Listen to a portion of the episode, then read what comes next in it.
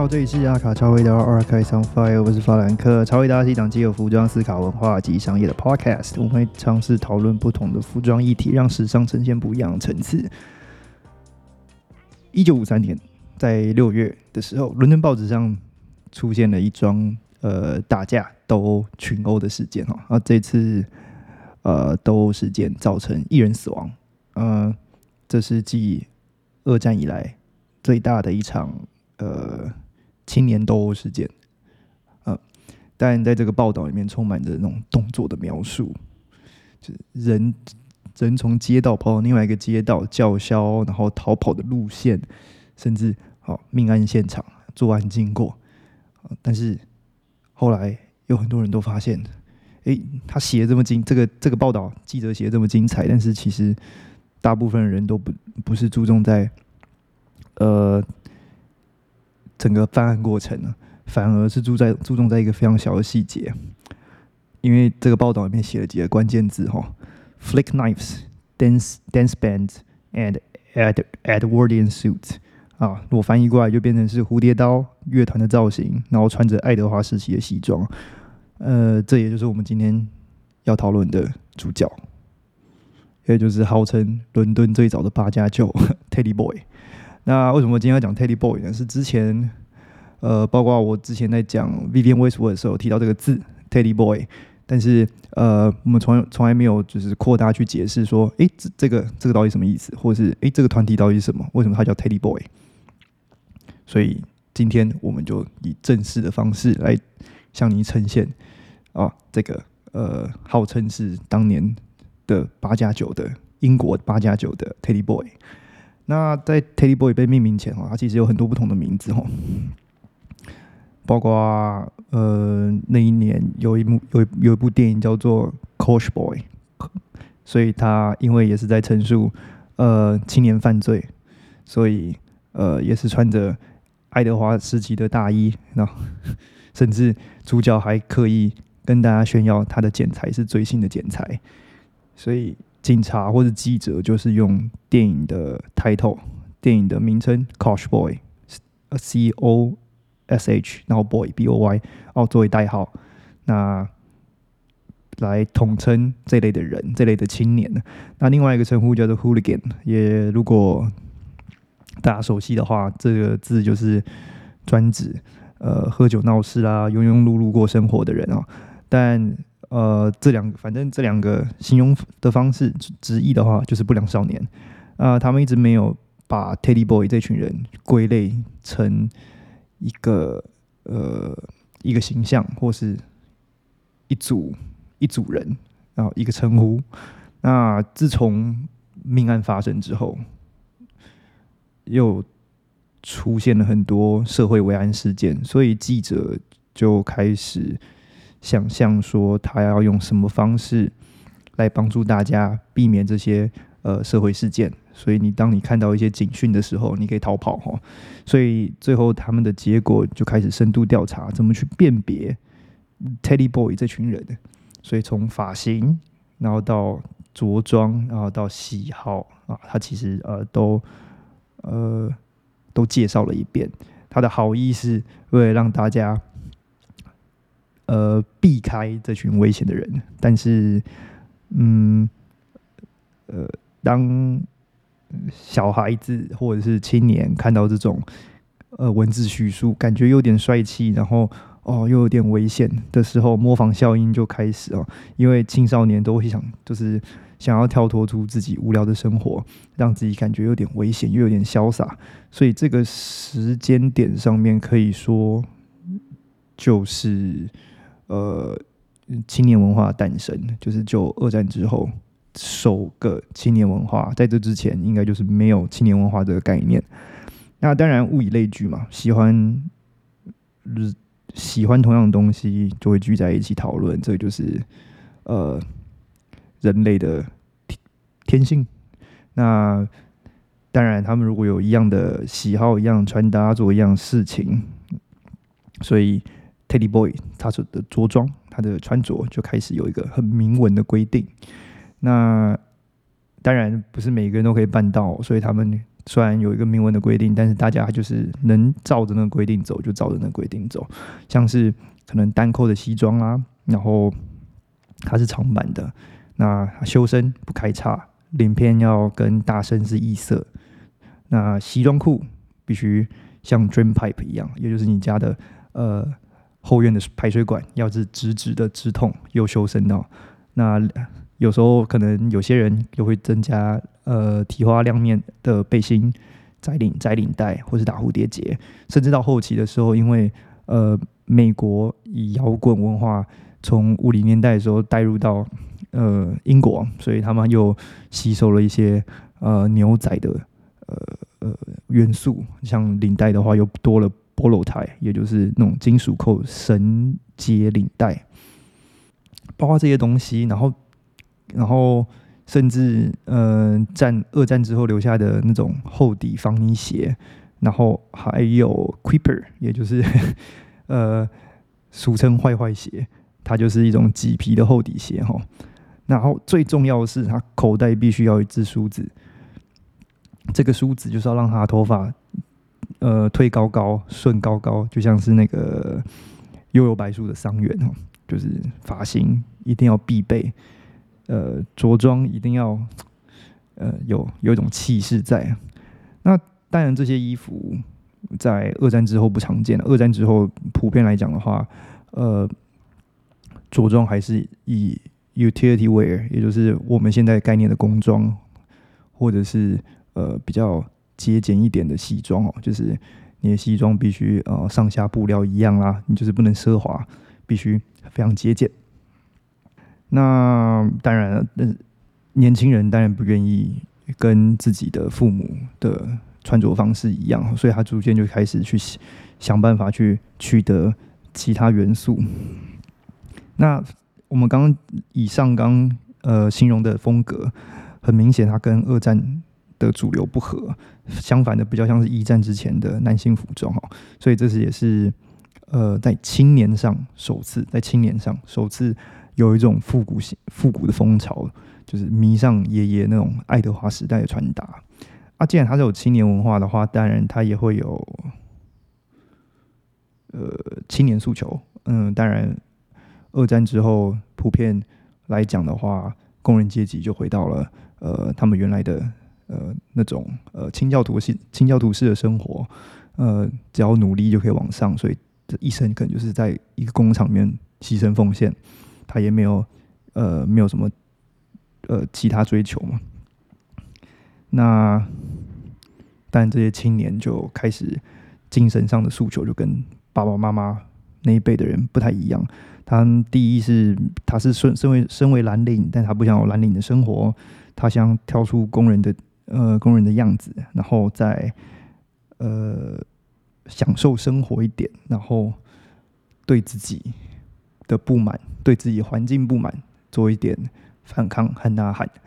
那他们通常都会去什么舞厅啊、电影院啊、咖啡店啊、酒吧游走啊。这也是呃第一批青年带动像 jazz 或是当时那种美式摇滚呃音乐的风潮。当然，它也造成了。也造成当时社会一些动荡因为物以类聚的时候，毕竟有时候就会掺杂一些危险分子哦，尤其呃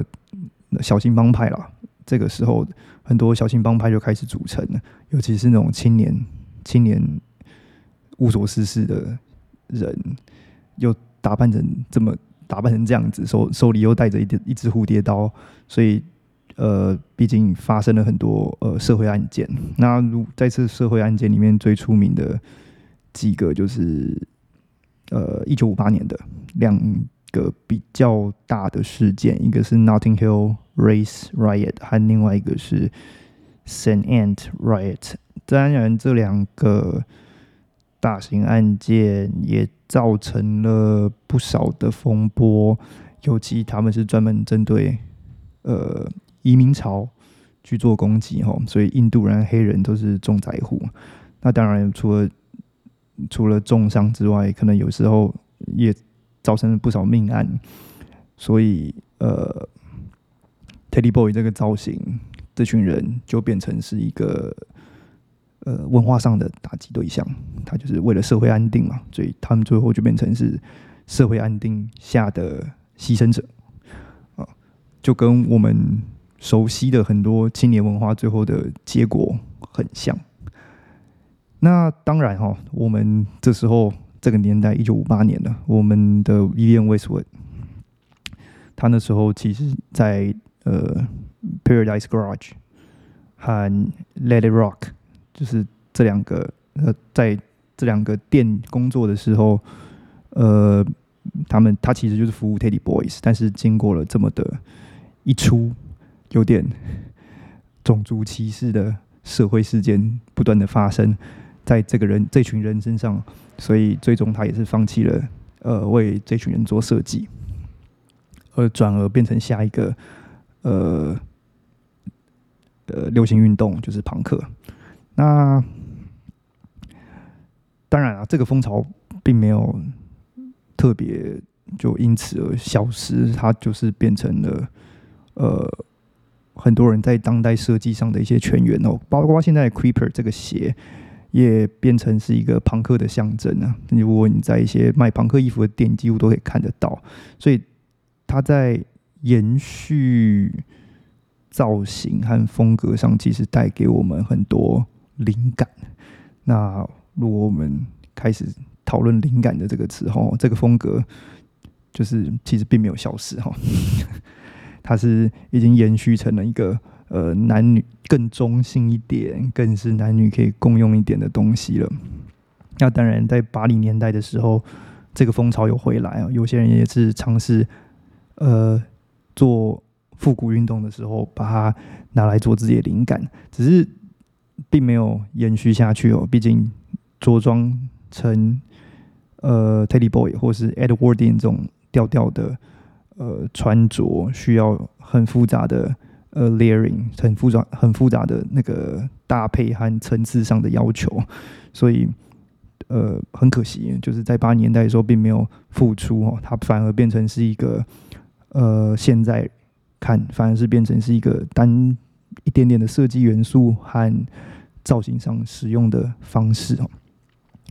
那如果我们现在看近代的话，呃，二零零一年的 Givenchy 在 Alexander McQueen 的带领下，其实他也有借鉴一些这种风格。他当然，当然他本身的呃性格，在当时他只是用了造型上的元素，然后配合他一些对呃版型上的。呃，搭配了，所以就有几个造型很明显，就是 Teddy Boy 的感觉哦。当然，它里面很多很多女装，然后它也借鉴了那个年代的着装的方式，呃，打造了一系列的呃一一系列的衣服。那下一个例子会是 Bottega Veneta，在二零一零年秋冬的时候，它的男装，它的男装很明显，它就是呃参照参照那个年代的风格。那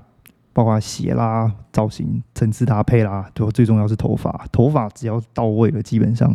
百分之八十你的穿着就是那个样子哈。那 Postmates 这个英国人英国品牌，在二零一一年的春夏，其实呃也有也有做这种手法，嗯，在头发上下功夫，然后穿着上也下功夫哦。当然，呃，如果我们再把时间点往前推，推到呃往后推，推到现在。